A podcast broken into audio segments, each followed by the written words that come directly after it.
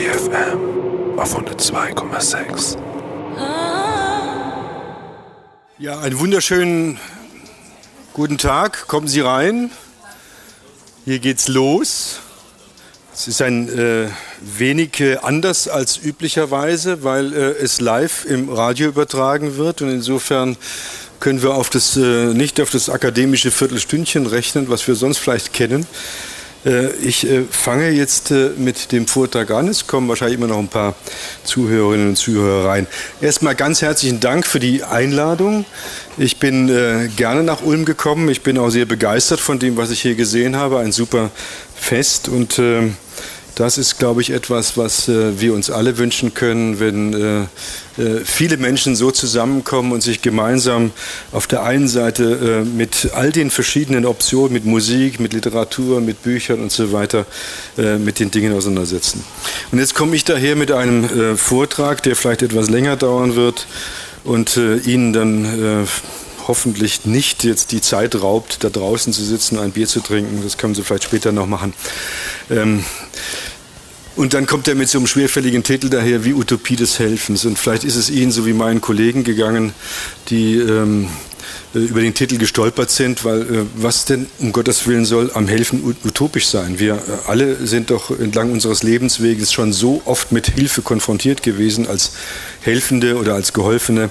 Das ist also etwas, was allgegenwärtig ist, was keineswegs jetzt utopisch ist, irgendwann in der Zukunft erkämpft werden müsse. Hilfe ist ein grundlegender Aspekt menschlichen Zusammenlebens und Hilfsbereitschaft immer Ausdruck von Mitgefühl und Gesellschaftlichkeit. Funktionierende Gesellschaften reagieren auf Missstände mit gegenseitiger Hilfe. Das ist, glaube ich, äh, eine wichtige Voraussetzung. Und vielen von uns gilt auch Hilfe als der Inbegriff von Solidarität. Jetzt kommt das Aber, denn es macht einen großen Unterschied, wie wir uns gegenseitig Beistand leisten, wie wir Solidarität verstehen. Das kann höchst unterschiedlich sein.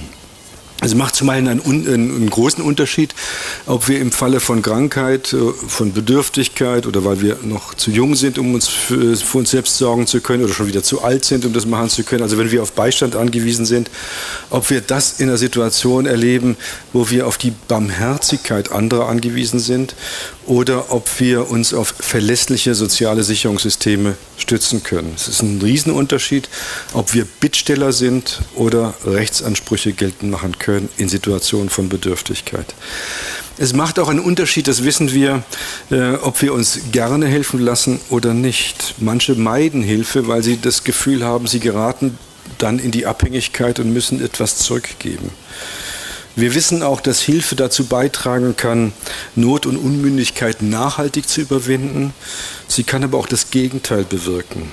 Dann nämlich, wenn äh, Hilfe eigentlich die, äh, nur die ärgsten Auswüchse von ungerechten gesellschaftlichen Verhältnissen abfedert und Hilfe dann dazu beiträgt, genau diese Verhältnisse, die Unrecht, Unabhäng äh, Abhängigkeit und ähm, Not immer wieder neu produzieren, dann stabilisieren gibt ein wunderbares Gedicht von äh, Bertolt Brecht. Gerade bin ich draußen schon an der, äh, an der ähm, Theke angesprochen worden darauf. Das heißt, die Nachtlager erzählt die Geschichte von äh, einem äh, vermögenden ähm, New Yorker Bürger, der allabendlich einen ähm, Obdachlosen von der Straße aufsammelt und ihm ein Nachtlager gibt. Und Brecht schreibt dazu, das sollten Sie mal lesen, ist in den 30ern, 1930 geschrieben, ein wunderbares Gedicht, schreibt dazu, dass äh, das gut und richtig ist, das zu tun, aber die Welt wird dadurch nicht anders. Das Zeitalter der Ausbeutung wird nicht verkürzt.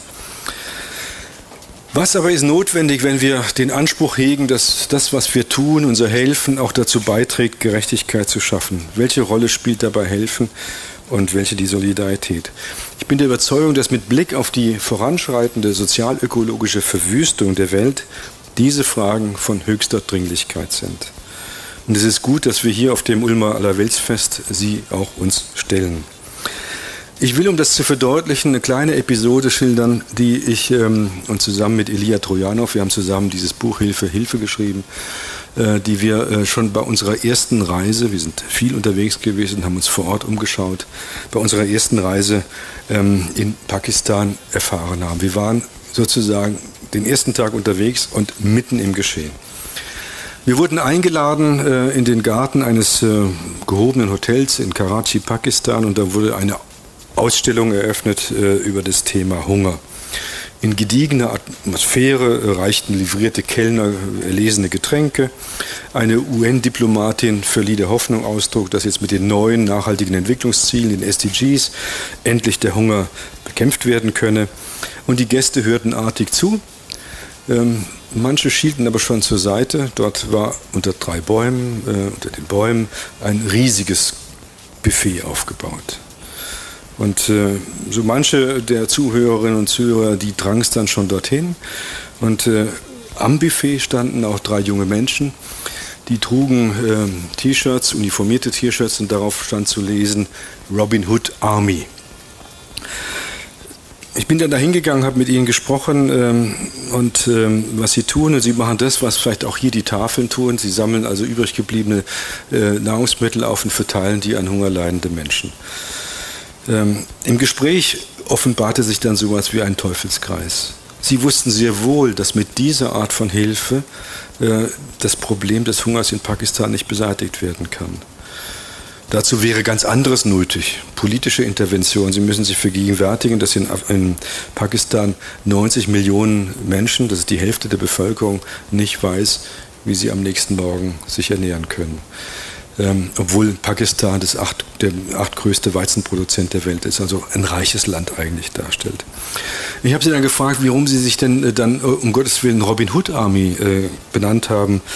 Ähm, wäre denn dieser ähm, jemals auf die Idee gekommen, dem Sheriff von Nottingham äh, die abgefressenen Hühnerschenkel dann hinterher abzuräumen und an die Hungernden in Sherwood Forest zu verteilen. Nein, nein, das hätten die wahrscheinlich, hätte wahrscheinlich nicht gemacht. Die schmunzelten und also, er hätte wahrscheinlich das ganze Buffet abgeräumt.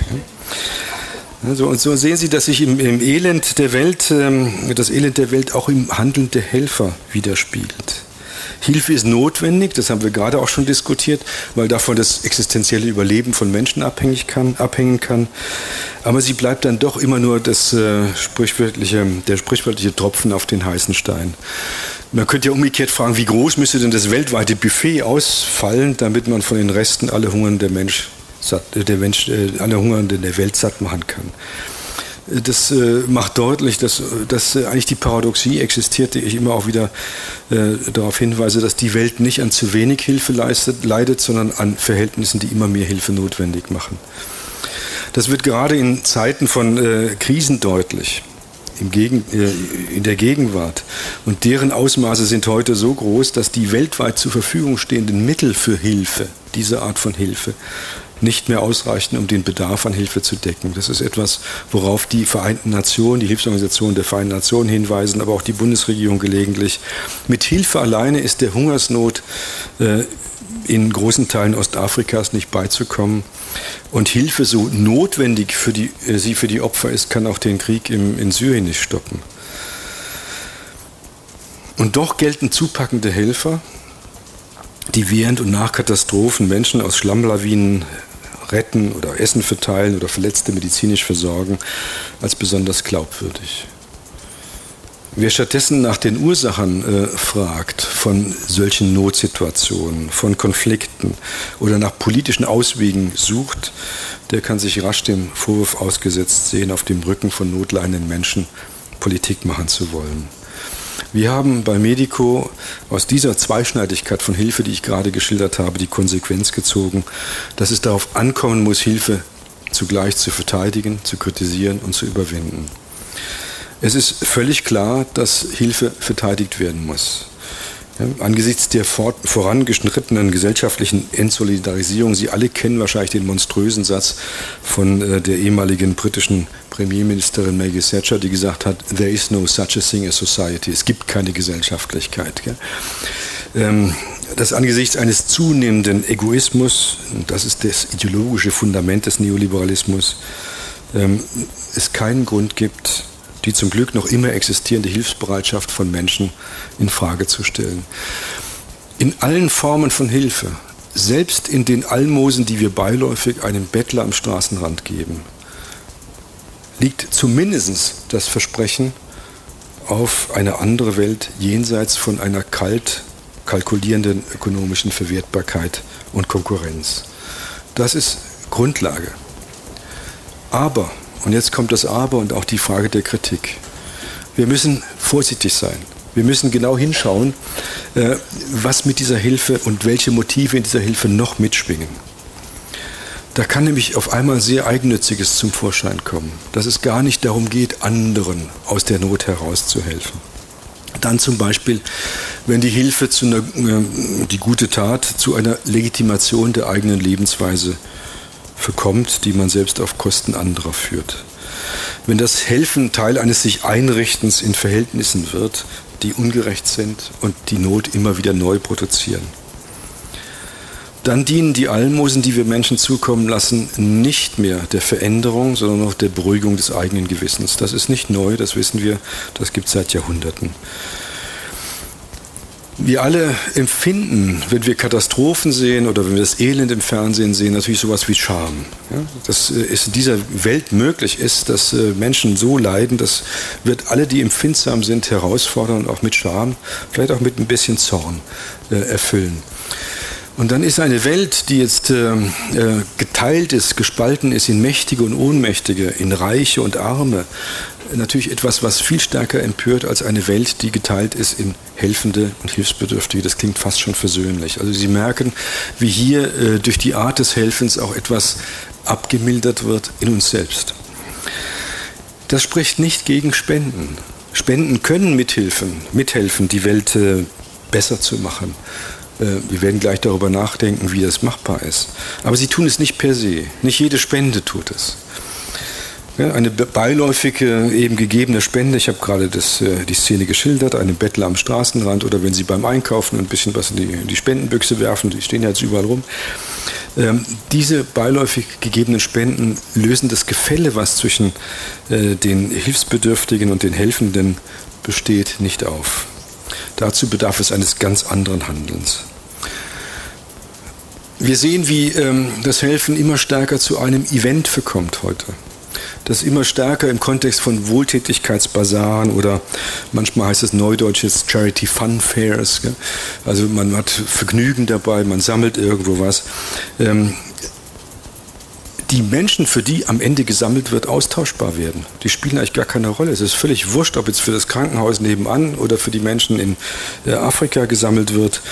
Hilfe wird hier oder das Spenden wird hier zum, äh, zum Teil eines Charitainment, wie das genannt wird, äh, wobei die Bedürftigkeit der anderen nur noch den Anlass für einen unterhaltsamen Abend abgibt. Man spendet, um sich selbst zu gefallen.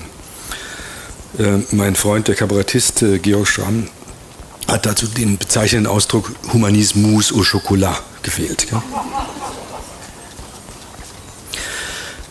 Wer Gerechtigkeit zu fordern hat, der kann es nicht bei Almosen belassen. Das ist eine alte Weisheit und auf die hat schon vor über 200 Jahren äh, ein Schweizer Sozialreformer namens Johann äh, Heinrich Pestalozzi, den Sie vielleicht alle kennen, bekannte Größe in der in der äh, Pädagogik hingewiesen, ein Zeitgenosse der Französischen Revolution, der so wunderbar klar gesagt hat, Wohltätigkeit ist das Ersaufen des Rechts im Mistloch der Gnade. Genau dieser Prozess, das Ersaufen des Rechts, des Rechtsanspruchs auf soziale Sicherung, ist heute im Zuge der neoliberalen Umgestaltung der Welt in vollem Gange.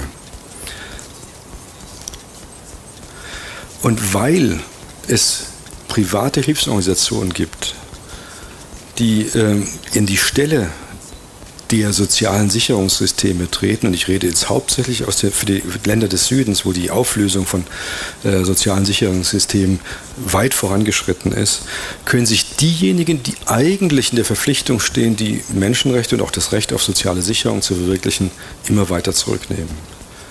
Die Hilfsorganisation und die private Initiative tritt an die Stelle derjenigen, die eigentlich etwas leisten müssen. Das sagen wir uns immer selbstkritisch auch zu Medico. Medico ist auch eine dieser privaten Organisationen. Es ist nicht etwas, was ich jetzt herausposaune und anderen in die Schuhe schiebe, sondern das müssen wir, wenn wir helfen, äh, auch kapieren. Es stimmt, dass Hilfsorganisationen, private Hilfsorganisationen weniger bürokratisch sind, weniger bürokratisch handeln als Sozialbehörden. Aber sie können eines nicht leisten nämlich ähm, den Rechtsanspruch auf soziale Sicherung für alle. Jemand, der sich an uns wendet, ist immer ein Bittsteller. Er hat keinen Rechtsanspruch. Wir können etwas machen, wir können solidarisch handeln, wir können ihnen zur Seite stehen, den Leuten, aber sie haben nicht das Recht auf soziale Sicherung. Und das geht verloren, wenn äh, das helfende Handeln sozusagen aus der öffentlichen Verantwortung zurückgedrängt wird in das Private. Viele von uns sind geneigt, in dem äh, Handeln von zivilgesellschaftlichen Akteuren auch neue demokratische Beteiligungsmöglichkeiten zu sehen. Das ist der Fall, ja. Alles, was wir hier tun, was Sie hier auf dem Fest tun, das ist alles Ausdruck von einer lebendigen Demokratie. Aber es ist auch das Gegenteil da, nämlich eine Refeudalisierung. Das, was an Rechtsansprüchen in der Gesellschaft existiert hatte, wird immer weiter zurückgenommen und wird in die Abhängigkeit von barmherzigen Organisationen ähm, gedrängt. Hilfs Bedürftige werden dann wieder zu Bittstellern und genau das meint Refeudalisierung von Verhältnissen. Ich mache das deshalb so stark, weil äh, Pestalozzi äh, ja, äh, am Ursprung der französischen Revolution ja genau auf die Abkehr von der Feudalisierung gedrängt hat und wir jetzt im Augenblick Gefahr laufen, wieder vor die französische Revolution zurückzufallen. Und wie weit diese Refeudalisierung gediehen ist im sozialen Engagement, das zeigt zum Beispiel die Bill Gates, Bill und Melinda Gates Foundation, die inzwischen zum zweitgrößten Geldgeber der Weltgesundheitsorganisation geworden ist. Sie müssen sich vorstellen, das Handeln einer internationalen Organisation, die so zentral ist für das Recht auf Gesundheit, hängt heute ab von der privaten Entscheidung eines Menschen. Wenn er morgen sagt, ich steige aus, ich mache es nicht mehr, muss diese Organisation unmittelbar den Konkurs anmelden. Das sind negative Entwicklungen. Es gibt weitere, dass Hilfe nämlich sehr stark auch durchdrungen ist von kommerziellen Interessen. Mit Hilfe lässt sich ja bekanntlich auch äh, gute Geschäfte machen. Das kann man bei der Gesellschaft für ähm, äh, technologische Zusammenarbeit, internationale Zusammenarbeit der GEZ nachlesen. Ich will es aber an einem anderen Beispiel deutlich machen, was wir gerade auch hier äh, diskutiert haben. Es gibt ähm, eine Hilfsgütermesse die alljährlich in Brüssel stattfindet. Die heißt AIDEX und die habe ich besucht, ist auch in dem Buch beschrieben. Und dort kommt man in eine Messehalle, da stehen die ganzen Anbieter für Nothilfematerialien. Nahrungsmittel, Essgeschirr, Kommunikationsgerät, Landrover, äh, Drohnen, die äh, mit Fallschirmen dann ähm, bestückt dann Nahrungsmittel oder Hilfsgüter auch in entfernt liegenden Gebieten abwerfen können, Orientierungsgeräte und all diese gleichen. Alles sinnvolle, wichtige Dinge, die man braucht. Was mir aufgefallen ist beim Durchgang durch diese Halle, dass es nirgendwo noch einen Stand gab, der darüber nachgedacht, warum man das alles braucht. Warum man diese ganzen Hilfsmittel braucht tauchte nicht mehr auf. Ja, sondern es wird sozusagen die Katastrophe konstant gesetzt und es geht nur noch darum zu überlegen, wie können wir uns an die Katastrophe mit den technischen Optionen anpassen. Es wird äh, auf diesen Hilfsgütermessen alljährlich dann auch die beste Innovation prämiert. Und das war sehr spannend. Ich habe mir das angeschaut. Viele verschiedene Dinge, die von ähm, Ingenieuren, aber auch von, ähm, von, ähm, äh, von hilfstätigen Menschen, die vor Ort Erfahrung gesammelt haben, vorgestellt wurden, vorgestellt werden. Alles interessant und prämiert wurde dann mit dem Preis. Eine ähm, solar äh, gefüllte Balance, die mit, äh, äh, nee, Entschuldigung, Helium gefüllte Balance, die mit Solarzellen um, ummantelt sind und über Flüchtlingslagern aufsteigen sollen, um Flüchtlingslager mit Strom zu versorgen. In der Begründung hieß es, dass äh, wir jetzt schon so viele Flüchtlingslager haben und man damit rechnen muss, dass es in Zukunft noch weitere und noch mehr geben wird und dass die einzige Option ist, Menschen in Flüchtlingslagern mit eben Strom zu versorgen. Das klingt jetzt wieder vernünftig, weil man wird es brauchen. Aber die Frage muss doch gestattet sein, äh, gibt es nicht vielleicht Optionen, die, die, die, diese Entwicklung, diese negative Entwicklung zu umzukehren und darüber nachzudenken, dass es vielleicht nicht noch mehr Flüchtlingslager gibt? Diese Frage wurde da nicht gestellt. Und das bezeichnet die Frankfurter Schule, die kritische Theorie, mit einer nur noch instrumentellen Vernunft, die darüber nachdenken kann, äh, wie die Mittel, die wir haben, optimiert werden können, aber die Ziele sind verschwunden. Wir haben keinen Begriff mehr von den Zielen. Ja? Diese negativen oder diese problematischen Entwicklungen sind überall bei uns zu sehen. Wir können die auch hier unter uns feststellen, auch wir können mit uns darüber ins Gericht gehen, darüber zu diskutieren.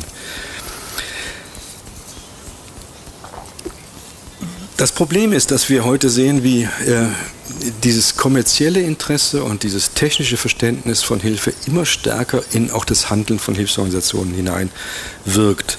Selbst die letzten Nischen von äh, Wohltätigkeit sind heute nicht mehr geschützt, um unter Gesichtspunkten von Wachstum und Rendite betrachtet zu werden. Und das hat auch, jetzt bin ich wieder selbstkritisch, weil wir müssen das ja sein, etwas mit uns selbst zu tun nämlich mit den äh, 2015 so von uns allen so euphorisch gefeierten äh, nachhaltigen Entwicklungszielen. Keine Frage, die Ziele sind honorig. Das ist alles großartig. Wir haben alle uns darum bemüht, dass diese wunderbare Agenda zustande gekommen ist. Aber in, der, äh, in dem Drängen auf das jeweils eigene Ziel unterzubringen, haben wir es verabsäumt, auf die Ausführungsbestimmungen, auf das Kleingedruckte zu achten, die Means of Implementation. Und da ist etwas äh, ähm, angelegt worden, was dazu beiträgt, beiträgt, dass diese Hilfsprozesse, von denen ich gerade gesprochen habe, sich massiv verändern werden. Da steht nämlich drin, dass die Ziele erreicht werden sollen durch vor allem Wirtschaftswachstum. Es soll nicht äh, darüber erreicht werden, indem bestehende Ressourcen gerechter verteilt werden, sondern alle Länder sollen jetzt möglichst das Wirtschaftswachstum in Gang setzen, um die Mittel zu evozieren, dass hinterher auch was an den Zielen umgesetzt werden kann. Das bedeutet für Länder wie zum Beispiel, also Länder des Südens, dass sie noch stärker ihre äh, Wirtschaften öffnen müssen für zum Beispiel die Extraktionswirtschaft, also für ähm, Rohstoffabbau und dergleichen, Zerstörung von Wäldern. Das sind alles Dinge, die als logische Konsequenz daraus resultieren. Äh, und ähm, dass äh, die Entwicklungszusammenarbeit in der, der OECD-Länder, also der reichen Länder, sich immer stärker auch für das private Kapital öffnen muss. Warum? Das will ich gerne erklären. Wenn wir die, man braucht, um die Ziele umzusetzen, so wird vorsichtig geschätzt, etwa drei bis vier Billionen Dollar pro Jahr. Die offizielle Entwicklungshilfe, die es gibt, sind 150 Milliarden. Wenn wir die private äh, Philanthropie dazu rechnen, dann haben wir nochmal ungefähr 76 Milliarden. Also haben wir vielleicht jetzt bei 250, äh, vielleicht sind es bald 300 Milliarden äh, an äh, Möglichkeiten, finanziellen Möglichkeiten. Gemessen an den drei bis vier Billionen ist das ein Klacks. So, jetzt kommen neoliberale Politiker und sagen, ist aber kein Problem. Wir können diese wundersame Vermehrung von Milliarden in Billionen erledigen, leisten, wenn wir die vorhandenen öffentlichen Mittel nutzen, um Incentives für die private Wirtschaft zu schaffen. Das ist zumal das, was jetzt der Entwicklungshilfe Müller mit seinem äh, Compact, Compact with Africa macht, ja? wo er also sagt, äh, wir müssen äh, nur die Rahmenbedingungen so verändern, dass Investitionen fließen können um dann hinterher die Ziele zu erreichen. Äh, die werden dann nicht erreicht werden darüber, aber es wird erstmal der Raum dafür geschaffen. Also aus, der, ähm, aus, der, äh, aus dem, der, der, dem Bedarf an, an Hilfe letztendlich wird das Argument abgeleitet, dass man die private Wirtschaft stärker anbeziehen muss. Das muss jetzt nicht falsch sein. Man könnte das ja über das Steueraufkommen tun. Man könnte die Firmen ja besteuern, um die Mittel im öffentlichen, in öffentliche Hand äh, zu erweitern. Daran ist aber nicht gedacht, sondern die Firmen sollen selbst investieren, Impact Investing dabei sein. Ich will Ihnen sagen, was daran problematisch ist, an einem Beispiel. Der IKRK, das Internationale Komitee vom Roten Kreuz, eine honorige Organisation mit Sitz in Genf, die äh, sich in allen Kriegssituationen zwischen den Fronten bewegt und inzwischen sich auch darauf spezialisiert hat, äh, kriegsversehrten Menschen, Menschen mit Behinderungen Prothesen zu geben. Das machen die hervorragend. Die wollten jetzt drei dringend gebrauchte Reha-Stationen in Afrika bauen, haben aber das Geld dazu nicht mehr. Sie haben ein Humanitarian Impact Bond aufgelegt. Das ist eine humanitäre Hilfs-, eine Hilfsanleihe, eine Sozialanleihe, holen sich von ähm, der privaten Wirtschaft äh, Gelder, das sind in dem Fall ein paar 20 Millionen Franken, um diese Häuser zu bauen.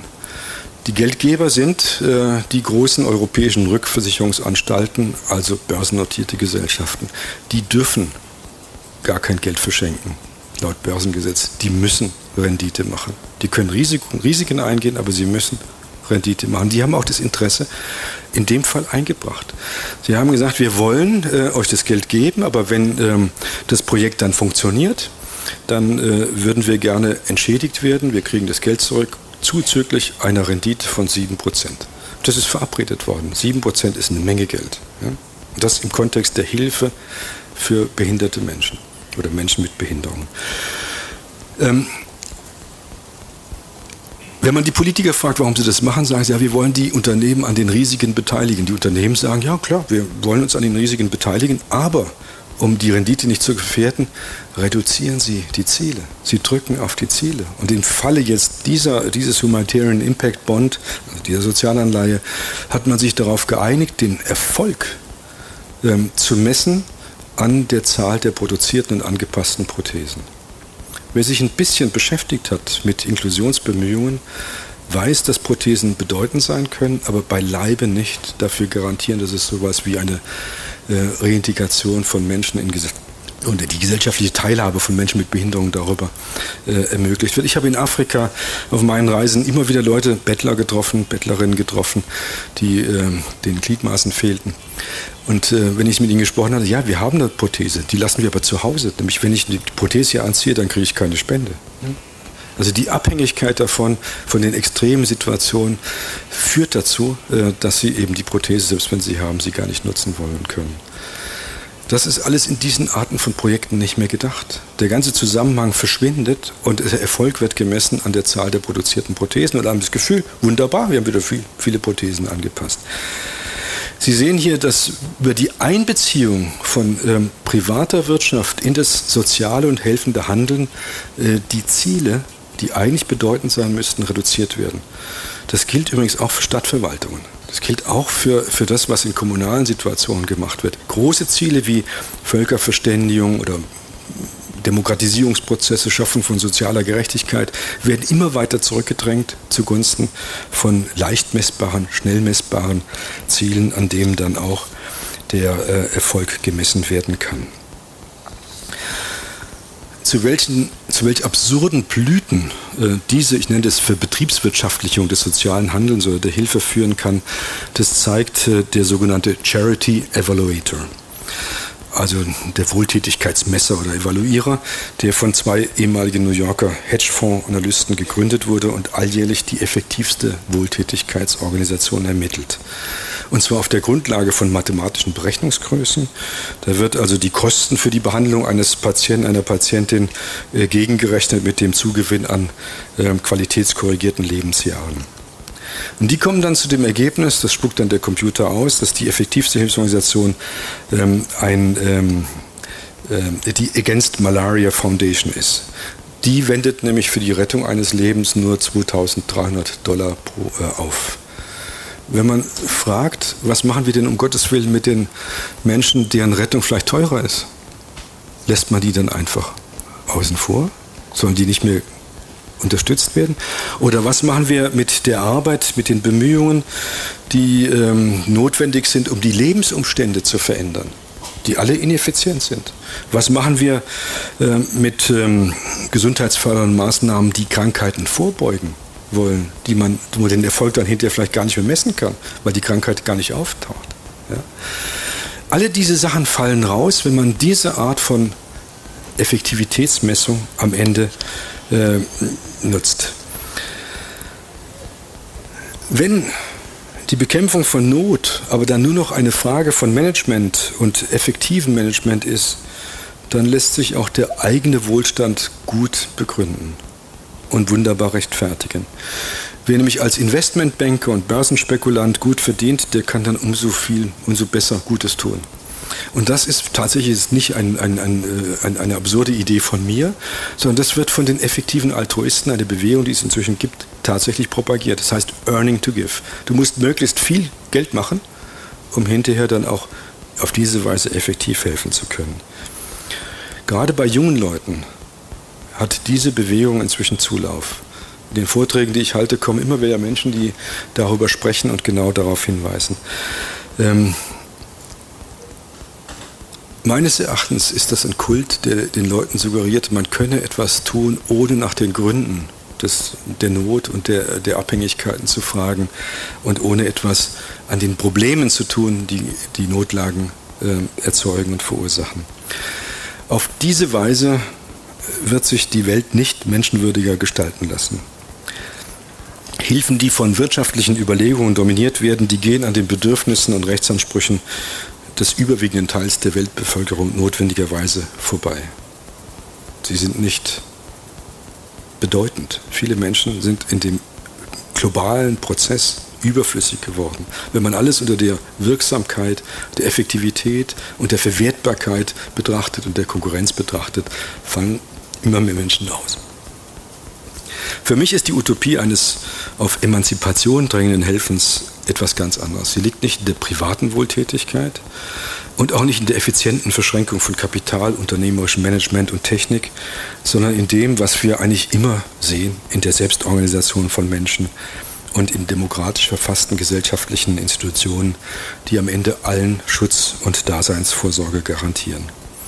Von diesem Zugang zu einer öffentlichen Daseinsvorsorge, da kann für die bedrückende Mehrheit der Weltbevölkerung heute keine Rede mehr sein. Immer weniger sind es öffentliche Institutionen, die Schutz und Daseinsvorsorge bieten. Großen Teilen der Weltbevölkerung brachte die neoliberale Aufkündigung von Gesellschaftlichkeit, Sie erinnern sich an Maggie Thatcher's Satz, there is no such a thing as society, es gibt keine Gesellschaft, die brachte nicht ein Mehr an Freiheit, sondern nur eine Art Vogelfreiheit, eine durch soziale Entwurzelung, Missachtung und Rechtlosigkeit bestimmte prekäre Existenz. Und das ist der Grund, warum wir heute so dringend über einen kritischen Begriff von Hilfe nachdenken müssen.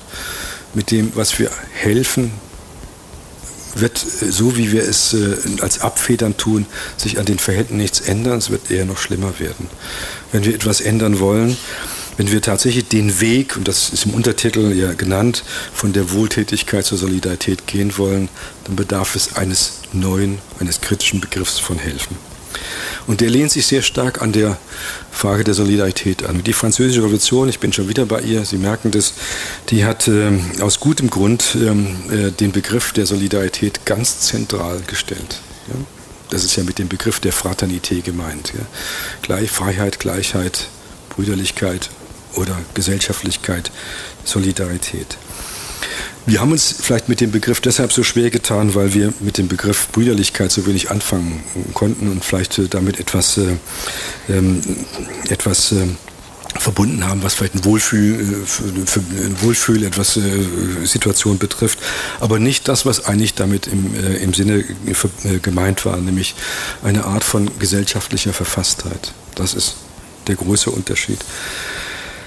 Äh, das zeigt sich besonders im Spannungsfeld mit den anderen Säulen äh, der französischen Revolution mit äh, Freiheit und Gleichheit. Da wird deutlich, dass es eine eigene Dimension, eine eigene Qualität ist.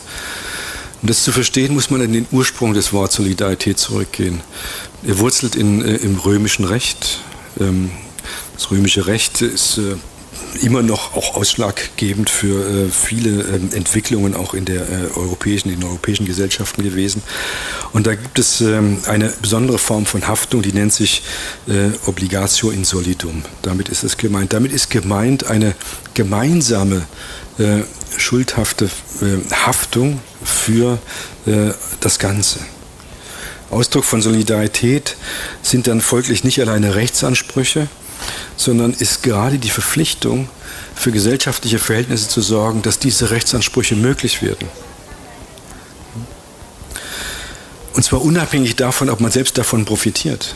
Solidarität verträgt sich nicht mit der Erwartung von Gegenleistung, sondern ist etwas, was äh, eben im Sinne der Haftung für das Ganze gemeint ist. Und da haftet am Ende jede und jeder für das Ganze. Wenn, äh, wir können das auch übersetzen auf zum Beispiel unser Krankenversicherungssystem. Da ist es so, dass, äh, dass wir ähm, gemeinsam eintreten für die äh, Betreuung oder die Bearbeitung von Gesundheitsbedürfnissen auch von Menschen, die kein Geld haben. Sie werden mitversorgt. Ja? Wenn sich die Reichen aber verabschieden und sich privat versichern, aus den gesetzlichen Krankenkassen verabschieden, dann bleibt die Haftung bei denen, die übrig bleiben.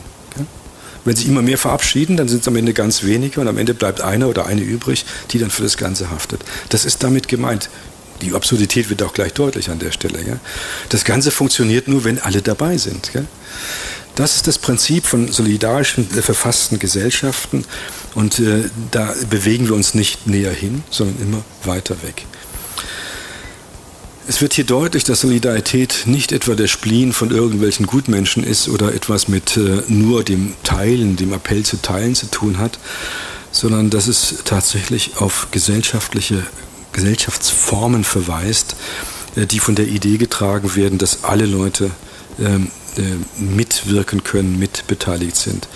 Es geht nicht um Eigennutz, sondern es geht in den Solidargesellschaften äh, um äh, etwas Leidenschaftliches, etwas, was wir brauchen, um existieren zu können. Okay? Und geht diese Leidenschaft verloren, die Überzeugung, dass wir das brauchen, wenn wir dann verlieren auch diese Solidarstrukturen an Kraft und wir sind auf dem Weg dazu, dass genau dieses stattfindet. Gerade bei jüngeren Leuten spüren wir heute, wie die Akzeptanz nachlässt. Ich habe vorhin schon erzählt von den ähm, Spendenportalen, die sich äh, im Internet breit machen und die so etwas wie eine ganz andere unbürokratische Form von Solidarität suggerieren. Es gibt den ähm, aus den USA kommt, eine Spendenplattform, die nennt sich äh, GoFundMe, also komm, finanziere mich, die ähm, sehr erfolgreich ist, Milliarden zusammengetragen hat und äh, ganz einfach funktioniert. Ja? Jemand hat ein Problem, möchte zum Beispiel, muss Arztkosten äh, begleichen oder äh, möchte sein Studium finanzieren oder ihr Studium finanzieren oder eine Hochzeit ausrichten oder eine Beerdigung oder irgendwas dieser Art, also was Ungewöhnliches, äh, stellt einen äh, Spendenaufruf ins Netz und äh, sieht zu, dass Spenden kommen. Das funktioniert es suggeriert so eine Unmittelbarkeit. Wir helfen uns gegenseitig, ohne dass da eine abstrakte Struktur dabei ist. Ich versuche auch dort mit äh, Leuten zu reden und äh, frage, was machen wir denn jetzt mit zum Beispiel Menschen, die vielleicht an einer Not leiden, die sie nicht ins Internet stellen wollen. Oder die möglicherweise ähm, vielleicht dann am Ende nicht erfolgreich sind, wenn dann kein Geld kommt, hm? weil es nicht attraktiv ist. Was machen wir mit den Leuten? Fallen die dann raus? Also die scheinbare Unmittelbarkeit hat extreme negative Konsequenzen. Es geht das verloren in dem gegenseitigen Helfen, was wir auch brauchen. Anonymität. Ja? Nicht alle müssen immer gleich alles nach außen posaunen, weswegen sie zum Beispiel jetzt leiden, aus welchem Grund auch immer. Okay? Das ist den Leuten selbst überlassen, ob sie das tun wollen oder nicht. Aber es muss auch möglich sein, dass Leute, die zum Beispiel das nicht wollen oder nicht können, äh, aus welchen Gründen auch immer, trotzdem auch abgesichert sind.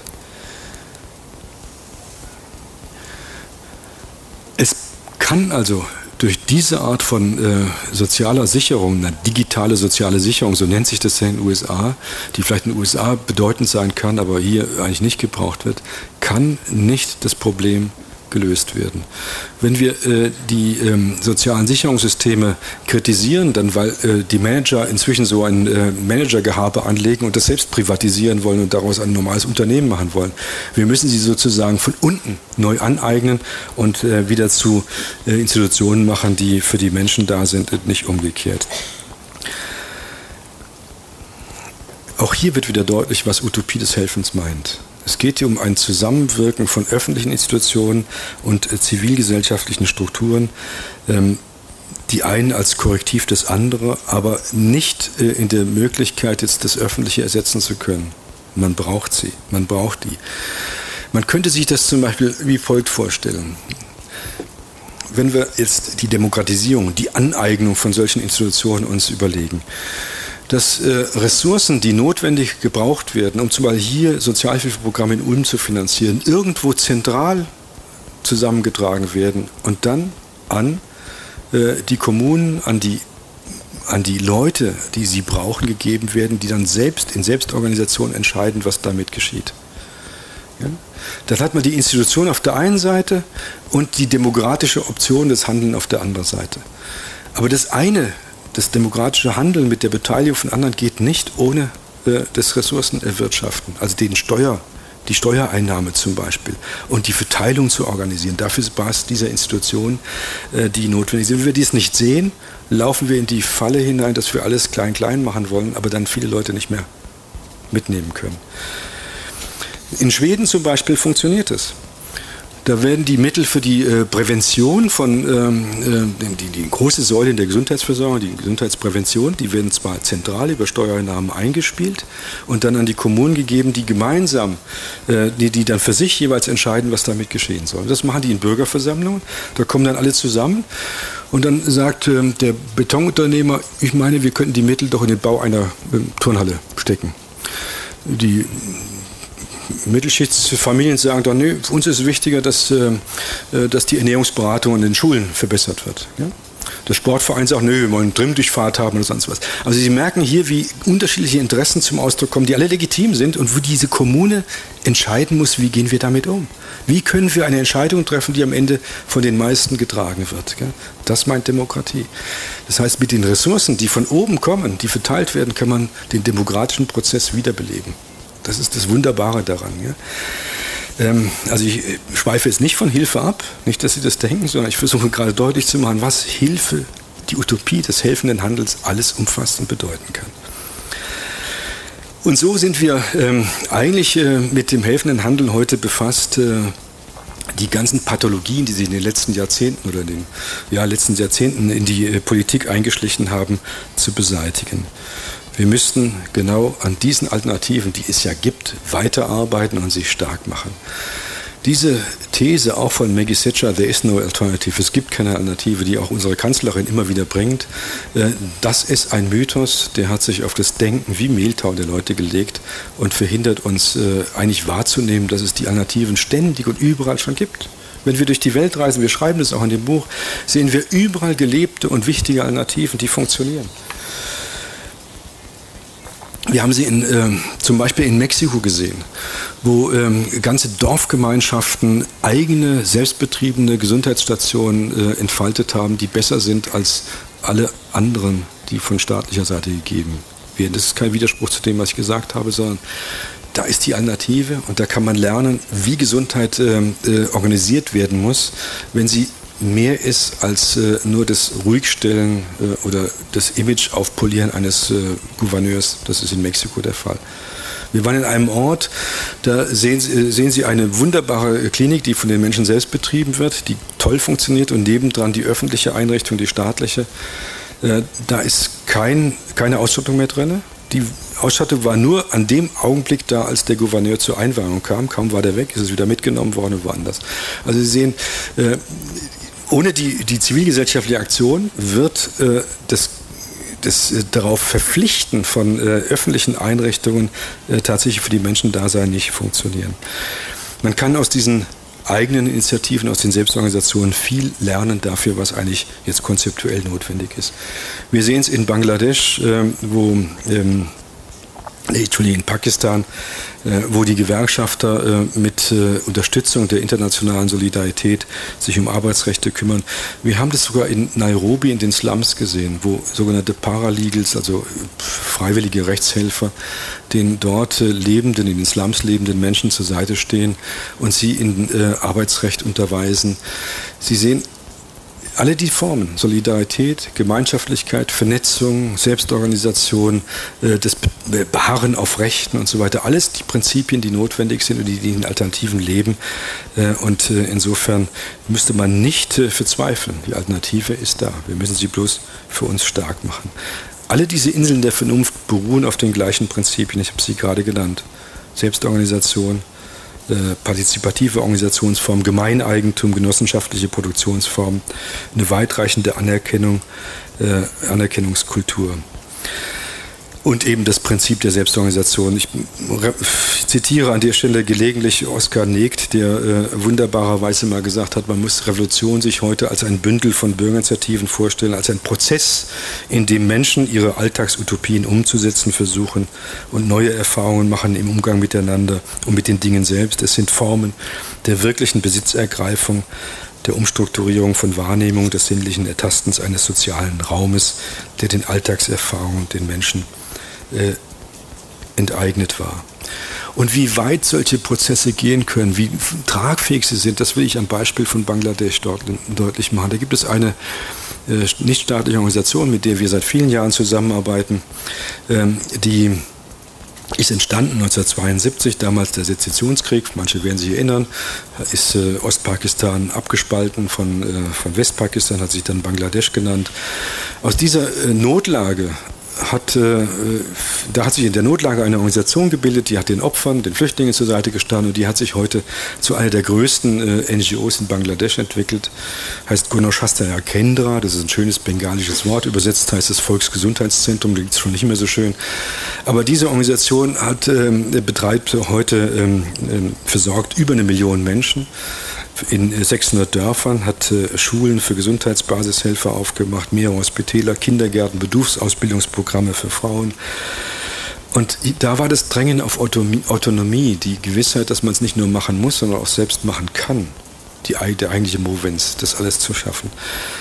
Heute, die Wissen, Wissen ist kein Hexenwerk. Wir können uns das aneignen. Die haben inzwischen eigene ähm, Fakultäten, in denen äh, Mediziner ausgebildet werden, Pharmakologen ausgebildet werden. Äh, sie haben zwei pharmazeutische Betriebe, äh, unter anderem äh, eines, was Antibiotika für den lokalen Markt herstellt. Sie haben Dialysezentren. Also sie haben eine hohe medizinische Versorgung ausgebaut in Verbindung mit der Sozialmedizin.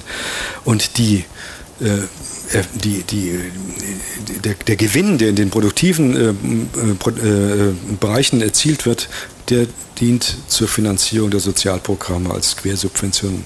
Also da verdient keiner irgendwas, sondern wir versuchen eine andere Form von Ökonomie aufzubauen, wo die möglichen Gewinne, die durch den Verkauf in Medikamente erzielt werden, dann in die Bildungsprogramme laufen. Es verwundert nicht, dass genau solche Projekte den Mächtigen dieser Welt äh, ein Dorn im Auge sind und inzwischen immer häufiger auch offen bekämpft werden. Sie zeigen nämlich, dass dieses, was wir alle vor uns hertragen, nämlich dass es anders werden soll, dass dieses Sollen, es muss sich ändern, schon längst da ist. Dass es schon anders ist. Ja? Dass wir also nicht bei Null anfangen, dass das schon Sein ist. Und das gibt ja allen Kraft. Äh, Kraft, die äh, wir brauchen, um dann tatsächlich auch äh, miteinander kämpfen zu können. Und da kommt dieses wunderbare afrikanische Zitat rein. Helfen, nein, aber gemeinsam kämpfen, ja. Und wie diese Kämpfe äh, aussehen können, das will ich noch an einem Beispiel sagen. Ein bisschen Zeit habe ich noch. In Südafrika, da gab es eine erbittert geführte Auseinandersetzung in der Provinz Limpopo im südlichen Afrika, in Südafrika der Republik, ähm, der sich an dem erbärmlichen Zustand von Schultoiletten entzündet hat. Es sind tatsächlich Kinder zu Tode gekommen und die Eltern und die Lehrer wollen das nicht so stehen lassen und haben auf Abhilfe gedrängt. Was tun jetzt üblicherweise Hilfsorganisationen aus dem Ausland? Sie geben Geld und fordern die Leute auf, in Selbsthilfe für eine Renovierung der Schultoiletten zu sorgen. Unser Partner in Südafrika, Section 27, das sind diejenigen, die damals diese AIDS-Kampagnen ähm, äh, durchgeführt haben und es vermocht haben, die Pharmaindustrie in die Knie zu zwingen und die Preise für AIDS-Kranke so zu senken. Also Leute von einem unglaublich großen Renommee. Die haben in Verbindung mit den äh, Eltern einen anderen Weg gewählt. Wir haben sie dabei unterstützt. Nämlich den Druck auf die eigentlich Verantwortlichen auszuüben, es zu tun. Warum sollen wir in die Breche springen und äh, die fetten Säcke, die ist beinahe gesagt, die in den Administratoren sitzen äh, und deren Korruption noch weiter unterstützen. Sie haben also mit Medienkampagnen, da hat das Renommee dieser Organisation natürlich geholfen, darauf gedrängt, dass das, was im Titel der NGO steht, nämlich Section 27, das ist der Paragraphen der südafrikanischen Verfassung, der das Recht auf Gesundheit ähm, beschreibt, ähm, die, die, äh, Leute gezwungen, eben diesem Recht dann auch zu entsprechen. Sie haben sich Gehör verschafft, es gab Morddrohungen, es gab alles Mögliche, aber am Ende sind die Verantwortlichen eingeknickt. Und es ist nicht nur der einen Schule dann hinterher äh, die Toilette renoviert worden oder äh, instand gesetzt worden, sondern in allen Schulen der Provinz. Ich erzähle das auch, weil wir inzwischen hierzulande uns auch gewöhnt, daran gewöhnt haben, die Schulverwaltungen manchmal aus der Verflechtung zu entlassen. Ich kenne viele Eltern, ich war auch dabei, die an den Wochenenden dann die, Schulkasse, die, die Schulräume der, äh, der Schulen renovieren, damit die eigenen Kinder angenehme Situationen haben. Gell? Also wie wir äh, langsam aber sicher anfangen, Aufgaben, die mal aus der Verflechtung zu entlassen. Ich kenne viele Eltern, ich war auch dabei, die an den Wochenenden dann die, Schulkasse, die, die Schulräume der, äh, der Schulen renovieren, damit die eigenen Kinder angenehme Situationen haben. Gell? Also wie wir äh, langsam aber sicher anfangen, Aufgaben, die eigentlich eine Öffentlichkeit zu übernehmen hat, zu übernehmen. Da muss man genau hinschauen. Gell? Wenn wir die Menschenwürde wirklich für alle gelten lassen sollen, dann muss sich wirklich vieles ändern. Unser Verhältnis zur Natur, die Produktionsweise, die Beziehungen zwischen den Geschlechtern, die Aufteilung der gesellschaftlich notwendigen Arbeit, ähm, unsere Konsumgewohnheiten und nicht zuletzt unser Verständnis von Hilfe und Solidarität. Ich denke, das habe ich deutlich gemacht. Das klingt anspruchsvoll, Und es ist es auch. Es geht nämlich um mehr als ein paar äh, Scharmützel mit einigen Politikern und Politikern, sondern es geht um eine radikale Auseinandersetzung mit der kapitalistischen Lebensform und darin eingewoben auch mit unserer eigenen Lebensweise. Ja, auch das haben wir vorhin schon diskutiert. Das ist unsere Lebensweise, die dafür sorgt, dass anderswo Menschen entwurzelt werden. Der Sozialwissenschaftler Ulrich Brandt, äh, der spricht in dem Zusammenhang von einer imperialen Lebensweise, auf die wir in vielfältige Weise mitunter ohne es zu wissen verstrickt sind. Wir sehen das bei den Klamotten zum Beispiel, die wir irgendwo billig kaufen. Ne? Äh, manchmal sind wir auch gezwungen, die zu kaufen, weil wir gar kein Geld haben oder viele Leute sind gezwungen, sie zu kaufen. Oder wenn man bei teuren Geschäften kauft, dann kommen sie auch aus den gleichen äh, Klitschen irgendwo aus Bangladesch. Also da ist die, äh, diese Vernetzung, diese Globalität inzwischen so, dass wir es gar nicht mehr richtig überblicken können. Wir sind da rein rein verstrickt, ohne es zu wissen. Aber solange wir eben diese Form von Textilproduktion als Wertschöpfungsketten schönreden, sind wir Teil des Problems. Und solange wir unsere ähm, Nahrungsmittel, unsere Ernährung äh, auf das Ausnutzen von fünf äh, Millionen Hektar ähm, von Agrarfläche im Ausland, außerhalb von Deutschlands stützen, sind wir auch Teil des Problems, der Hunger entstehen lässt. Mit der Globalisierung ist die Welt näher zusammengerückt. Das ist für mich sehr wichtig. Es wird immer deutlicher, dass die Lösung all dieser Probleme nicht mehr in einem nationalen Rahmen stattfinden kann. Ja, die Globalisierung hat zwar Angst ausgelöst und deswegen gibt es eine Verstärkung von äh, Nationalismus oder das Bemühen darum, irgendwo in äh, rechtspopulistischen Kreisen etwas äh, verändern zu können, aber alle wissen eigentlich, wenn man auf die Interdependenz der Verhältnisse in der Welt schaut, dass es einer globalen Lösung bedarf, einer politischen Gestaltung der Globalisierung.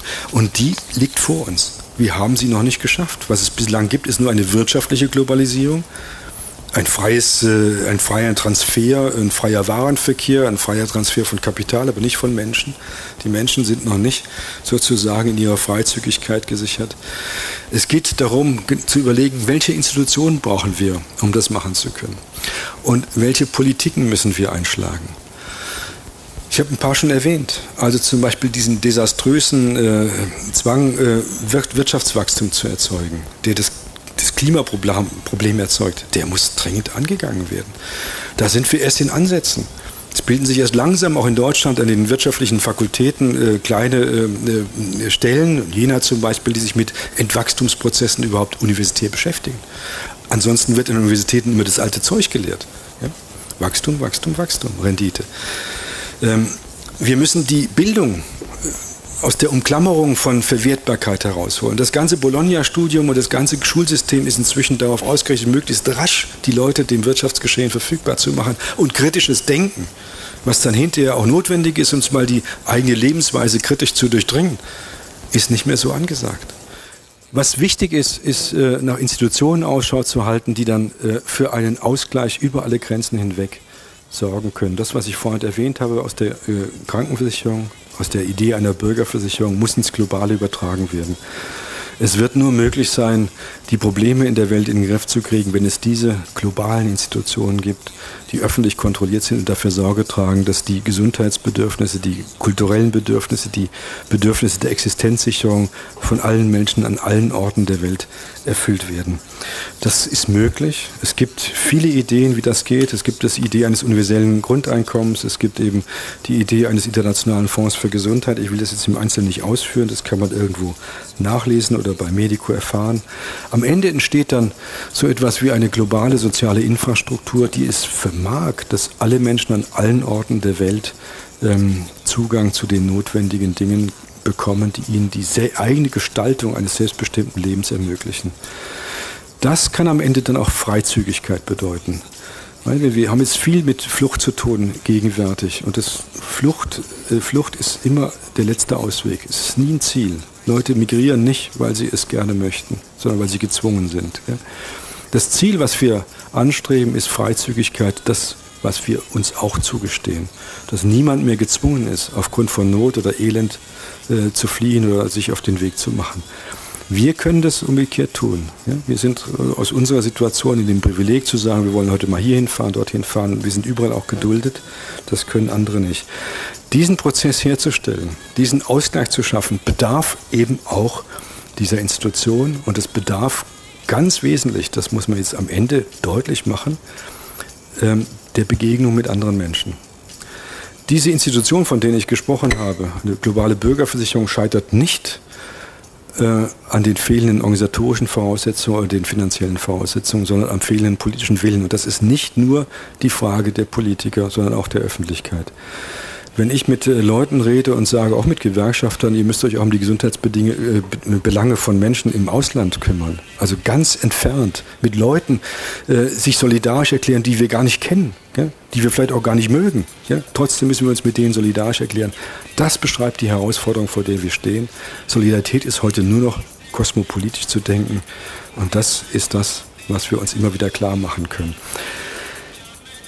Wir kommen dann letztendlich, und damit höre ich auf, zu einer Idee, die schon Immanuel Kant formuliert hat, nämlich in, seiner, äh, in seinem Traktat auf dem Weg zum ewigen Frieden, äh, wo er gesagt hat, es muss letztendlich zu einer äh, weltgesellschaftlichen Realität kommen, wo die Rechtsverletzung an jedem Ort der Erde auch an den anderen gefühlt wird. Und da haben sie wieder das Gefühl, da haben sie wieder das Mitleid. Gell?